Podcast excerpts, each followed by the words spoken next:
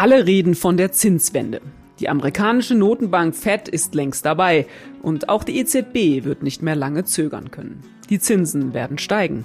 Was das für Immobilienbesitzer bedeutet, klären wir heute mit der Professorin und FAZ-Kolumnistin Barbara Brandstetter. Und damit herzlich willkommen zu einer neuen Folge des FAZ-Podcasts Finanzen und Immobilien.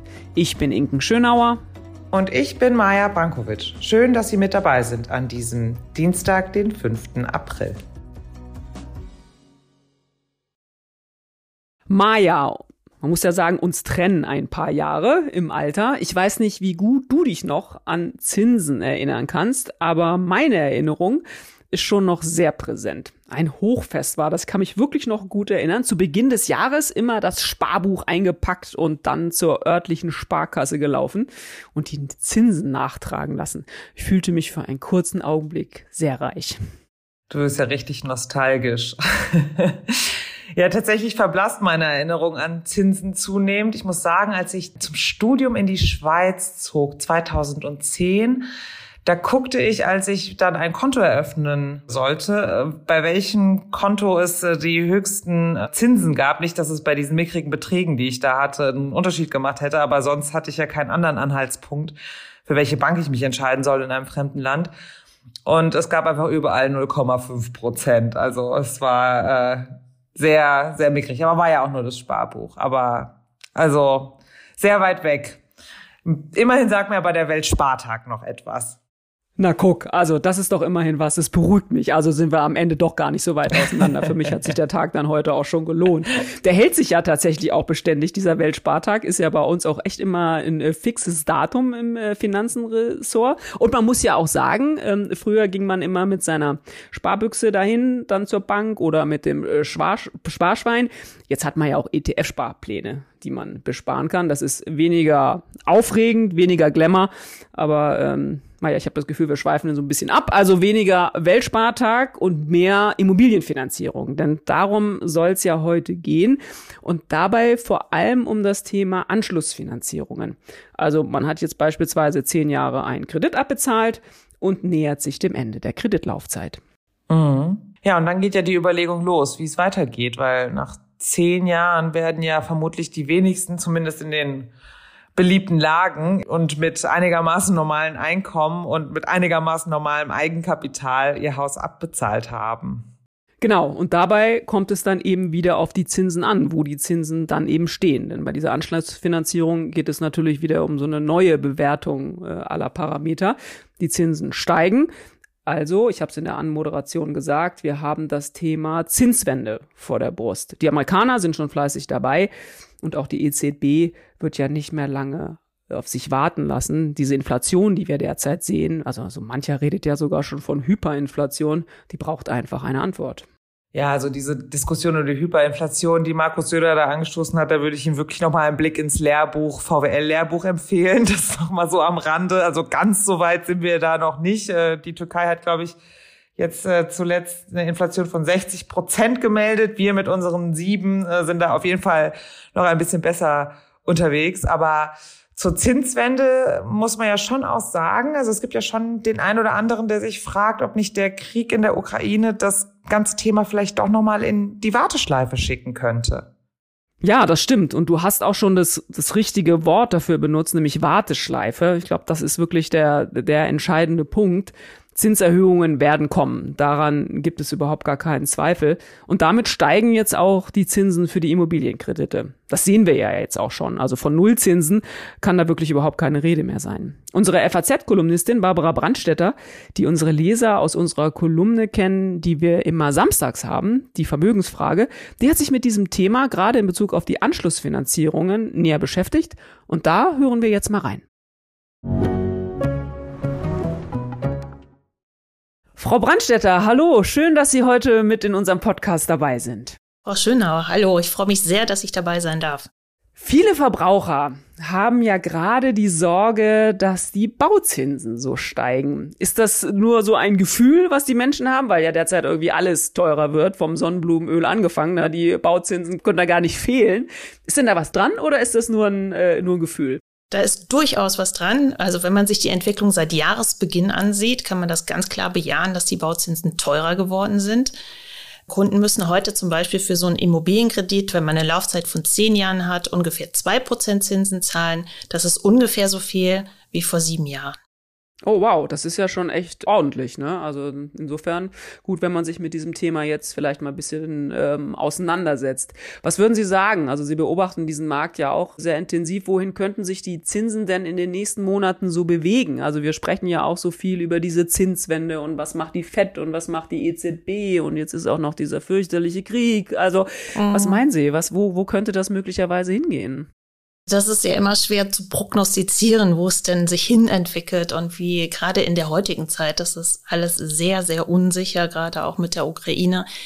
Aber einige Experten gehen wirklich davon aus, dass wir am Ende des Jahres so eine drei vor dem Komma sehen für Immobilienkredite von einer Laufzeit von zehn Jahren. Boah, das ist echt äh, tatsächlich dann nochmal ein ordentlicher äh, Schnaps drauf, muss man schon mhm. echt sagen. Also das ist schon echt ordentlich. Ähm, um da jetzt keine schlaflosen Nächte zu bekommen, was würden Sie sagen? Was sollten Immobilienbesitzer jetzt zu diesem Zeitpunkt tun, vor allem auch, wenn sie sich eben um eine Anschlussfinanzierung kümmern müssen. Das nimmt ja keine Rücksicht auf irgendwelche Weltlagen. Solche Zeiträume laufen aus und ähm, dann muss man sich darum kümmern. Was sollten die jetzt tun? Also man muss ja unterscheiden, irgendwie wann die Finanzierung ausläuft, aber es ist natürlich durchaus sinnvoll, sich rechtzeitig darum zu kümmern. Also man sagt, dass Häuslebauer so drei bis sechs Monate bevor die Zinsbindung dann endet, sich mal auf dem Markt umgucken sollten, mal zur Hausbank gehen sollten und danach fragen sollten und ähm, sich verschiedene Angebote einholen sollten. Weil man darf ja auch nicht vergessen, auch wenn die Zinsen seit Jahresbeginn deutlich gestiegen sind, so sind sie doch im langfristigen Vergleich noch relativ günstig. Mhm, stimmt, das darf man auch nicht vergessen. Ne? Also man hat so ein bisschen so eine hektische Stimmung, aber klar, wir bewegen uns natürlich immer noch auf einem relativ niedrigen Niveau. Also alle Leute, die darauf warten, Guthaben auf ihren äh, Konten zu bekommen, wissen das, wie langsam das manchmal vielleicht auch geht und dass wir da noch sehr, sehr wenig der Zeit für diese Themen ähm, bekommen. Also drei bis sechs Monate vorher. Kann man sowas eigentlich auch abkürzen? Also ich meine, wenn, wenn ich jetzt irgendwie echt ein bisschen so zur, zur panischen Fraktion gehöre und sage, wer weiß, was in drei bis sechs Monaten ist, ich will das jetzt sofort machen? Kann man das eigentlich dann jederzeit, wenn dieser Zeitpunkt ist? Oder gibt's auch so eine, ja, also dass man so sagen, was weiß ich, drei Wochen vor der offiziellen Ablauffrist schon was machen kann? Wie ist das eigentlich? Also in der Tat ist es so, dass man sich auch früher um die Anschlussfinanzierung kümmern kann. Und zwar kann man das in der Tat bis zu fünf Jahre vor Ablauf des Kredits tun. Und zwar kann man sich ein schönes Vorwortdarlehen einfach organisieren. Und da kann ich mir die heutigen Zinsen sichern und das mit einem Vorlauf von bis zu fünf Jahren. Und natürlich muss ich da auch einen kleinen Aufschlag zahlen, aber der ist aktuell auch gar nicht so hoch. Mhm. Ah, das ist ja auch nochmal ein sehr guter Hinweis. Eine so dieser Vokabeln, die man ja auch immer hört in diesem Zusammenhang. Tatsächlich Anschlussfinanzierung. Nachher kommen wir auch nochmal auf das Thema Vorfälligkeitsentschädigung. Ist in diesem Kontext auch nicht ganz unwichtig. Und Forward-Darlehen tatsächlich. Das finde ich jetzt erstaunlich. Fünf Jahre.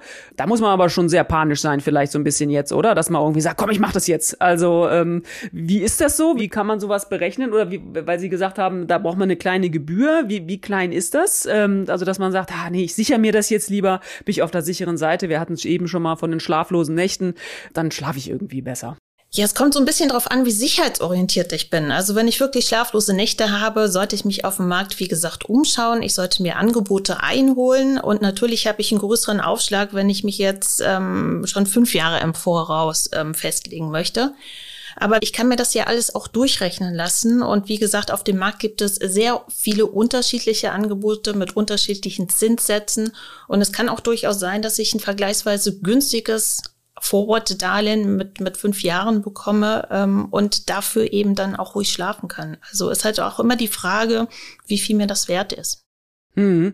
Apropos Wechseln, auch so von den, von den Banken, also da muss man sich ja schon auch echt ein bisschen mit beschäftigen und befassen, ist jetzt vielleicht auch nicht so jedermanns Sache. Ist es da ratsam, sich auch Hilfe zu suchen? Gibt es da Portale, wo man so Zinssätze vergleichen kann? Wie gehe ich denn so eine Sache eigentlich so ganz, ganz praktisch an? Also ich habe so das im Kopf, ich will mich da jetzt drum kümmern, aber wie fange ich es an?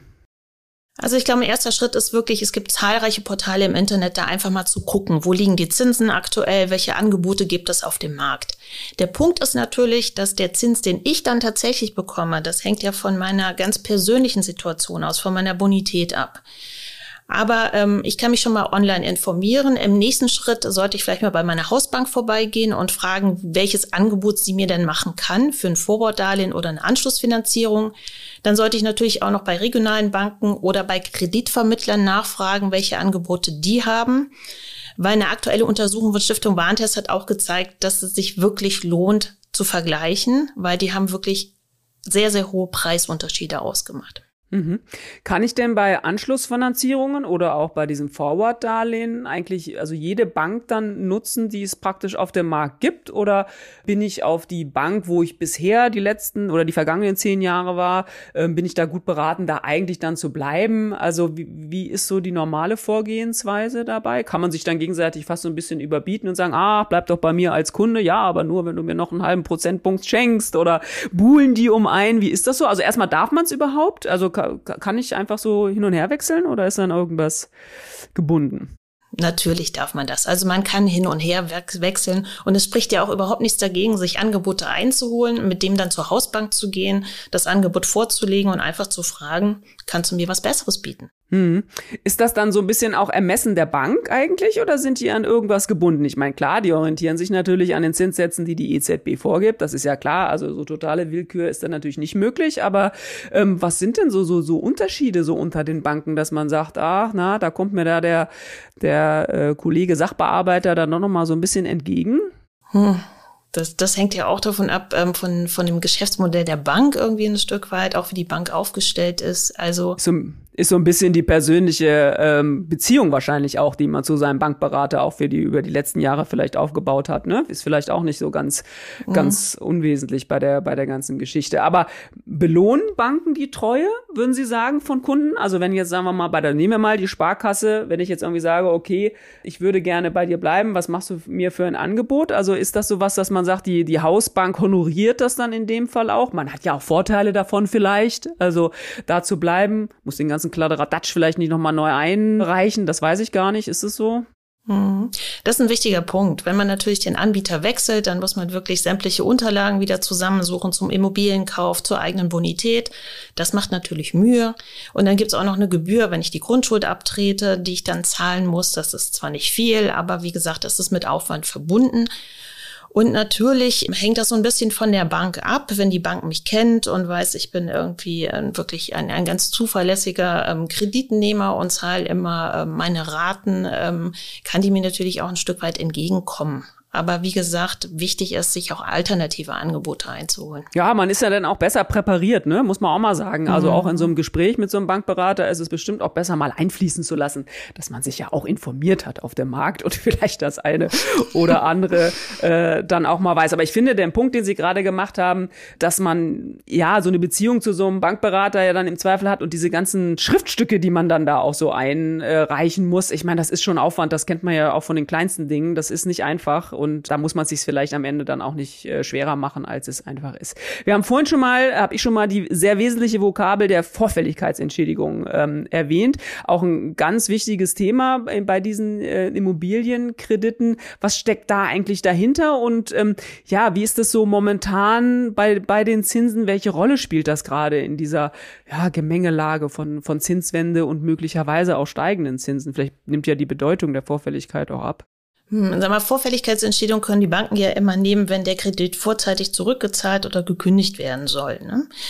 Das ist in der Regel der Fall, wenn Leute sich beispielsweise scheiden lassen. Die Immobilie muss verkauft werden, da wird eine Vorfälligkeitsentschädigung fällig. Ne? Das ist in der Regel eigentlich sehr, sehr teuer und ist etwas, was man eigentlich vermeiden sollte. Was jetzt nicht geht, ist, wenn, wenn man beispielsweise jetzt eine große Erbschaft hat, dann würde sich anbieten zu sagen, ja, dann zahle ich das jetzt auf einen Schlag zurück. Der Gesetzgeber regelt ganz, ganz klar, in welchen Fällen man einen Kredit eben früher vorzeitig beenden kann. Und dazu zählt natürlich leider nicht, wenn ich jetzt eine Erbschaft gemacht habe, dass ich dann alles auf einen Schlag zurückzahlen kann. Ganz im Gegenteil, in diesen Fällen kann die Bank sogar sagen, nö, wir bestehen darauf, dass eben dieser Vertrag erfüllt wird.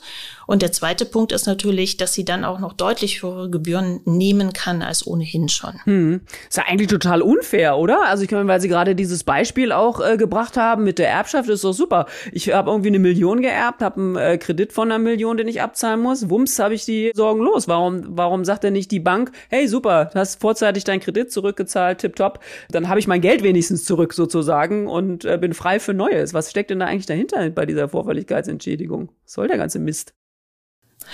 Ja, die Bank muss das ja auch refinanzieren mit den Krediten. Und wenn der Kreditnehmer jetzt früher aufsteigt, dann entstehen natürlich Kosten für die Bank. Und das möchte die Bank natürlich auch gerne wieder haben. Also insbesondere, wenn die Zinsen natürlich gefallen sind, gesunken sind, dann ist es für die Bank natürlich auch dann ungünstig, eine adäquate Refinanzierung zu finden. Mhm, ist also so eine Art Ausgleich, ne? die, die sie mhm. praktisch dafür bekommt. Natürlich eine äh, interessante Diskussion müssen wir jetzt nicht führen, aber Sie haben es gerade selber gesagt, es war natürlich vor allem dann interessant, wenn die äh, Zinsen runtergegangen sind, jetzt gehen sie ja wieder hoch.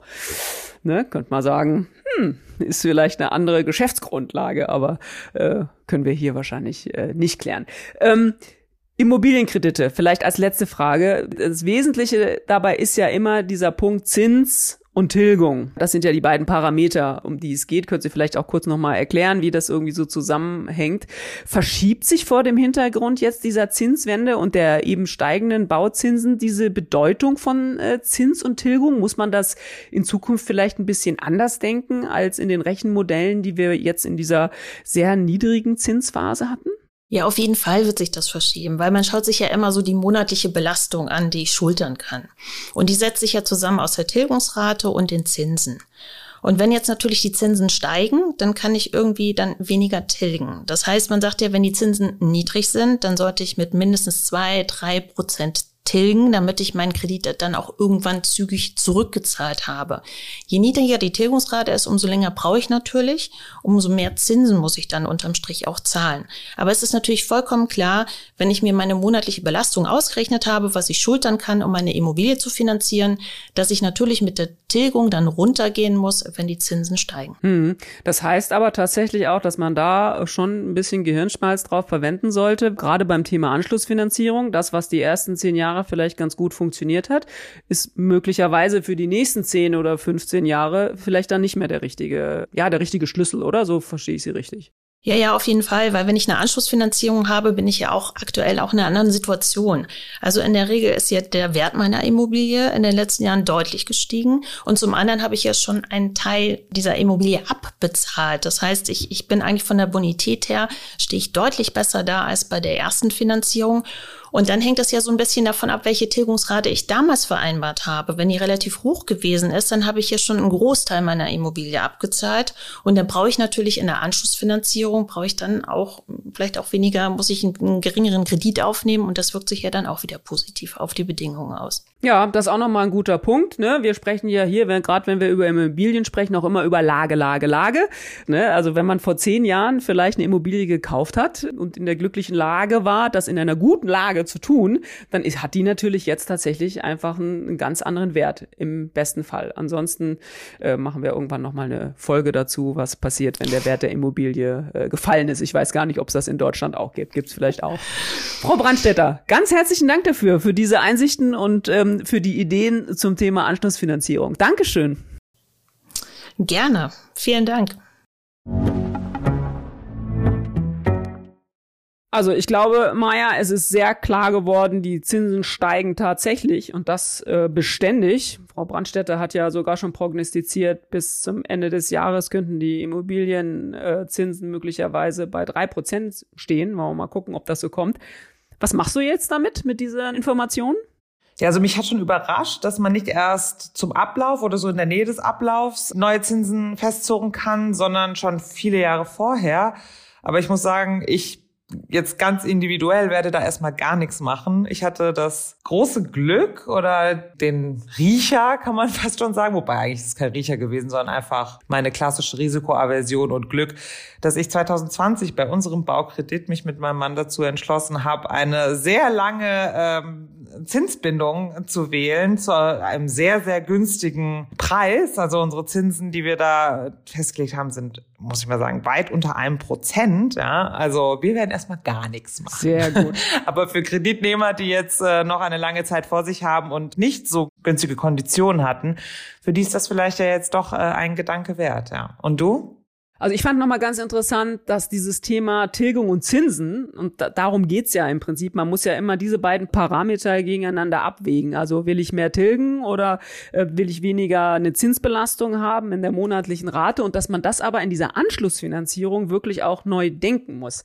Denn, das hat Barbara Brandstetter ja auch schön erklärt, am Ende dieser zehn Jahre oder wie lang diese Zinsbindung eben war oder wie lang der Kredit gelaufen ist, hat man erstens schon einiges abbezahlt, also man steht irgendwie schon mal besser da. Und wenn es gut gelaufen ist, hat sich ja auch der Wert der Immobilie möglicherweise verändert und im besten Fall dann ja sogar zum Besseren. Also man ist sogar weniger arm und auch reicher mit der Immobilie. Insofern das nochmal neu zu denken und durchzudenken und auch durchzusprechen, im Zweifel auch nochmal mit dem Experten. Ich finde, das ähm, war ein sehr bedenkenswerter Vorschlag. Ja, Inken, dann sind wir ja auch schon wieder beim Ding der Woche. Was hast du uns diese Woche mitgebracht? Ah, mein Ding der Woche ist diese Woche ganz frische Ware, denn ähm, die Geschichte ist tatsächlich heute von Dienstag. Es geht um die Specs. Hm, Specs. Ich wage mich zu erinnern, dass wir in einer unserer allerersten Podcast-Folge auch schon über Specs gesprochen haben. Damals war nicht nur die Nachricht äh, ganz neu, sondern Specs überhaupt. Da war das ja so das, das, die, der neue Trend. Und worum geht's heute? Ja, das stimmt. Deine Erinnerung täuscht dich auch nicht. Also es war tatsächlich in einer der ersten Folgen und es bringt mich auch dazu, wir müssten eigentlich mal eine große Geburtstagsparty machen, denn tatsächlich machen wir diesen Podcast jetzt ziemlich genau auch schon ein Jahr. Und jetzt, wo Corona ja irgendwie überwunden zu sein scheint, vielleicht eventuell mal sehen, ähm, können wir auch wieder mal eine große Party schmeißen. Also insofern, das sollten wir auch alle. Ja, ja, auf alle Fälle sollten wir das mal festhalten. Und es stimmt, es war vor, genau vor einem Jahr, deswegen hatten wir das auch als Ding der Woche. Das sind diese Finanzierungsvehikel, mit denen man als Unternehmen in einen Börsenmantel schlüpfen kann. Also dieser Mantel ist schon an der Börse, man schlüpft als Unternehmen äh, rein und die Anleger werden dann hoffentlich reich. Das war der ganz große Hype an der Wall Street. Und was ist jetzt? Ja, jetzt wird's frostig. Schon zum Ende des Jahres hatten wir auch in der Zeitung ziemlich groß, ist dieser Hype echt sehr erlahmt. Das Geschäft ist irgendwie äh, sehr weit runtergegangen. Und die amerikanische Börsenaufsicht SEC hat die Regeln ziemlich stark und die Zügel da ziemlich stark angezogen, denn es war nie so richtig klar, wie stark kann man das eigentlich regulieren und wie sehr kann man da eigentlich hinter die Kulissen gucken. Es gab ja auch einige sehr spektakuläre Fälle mit den Specs, wo Anleger auch schon ziemlich viel Geld verloren haben. Also insofern mhm. ist es auch gar nicht verwunderlich, dass die Börsenaufsicht da drauf geguckt hat. Und jetzt ziehen die ersten Banken tatsächlich ihre Konsequenzen. City hat hier zum Beispiel schon angekündigt, dass sie den Specs den Stecker ziehen und mit dem Vehikel erstmal nichts mehr zu tun haben wollen. Ja, Versuch was wert. ja.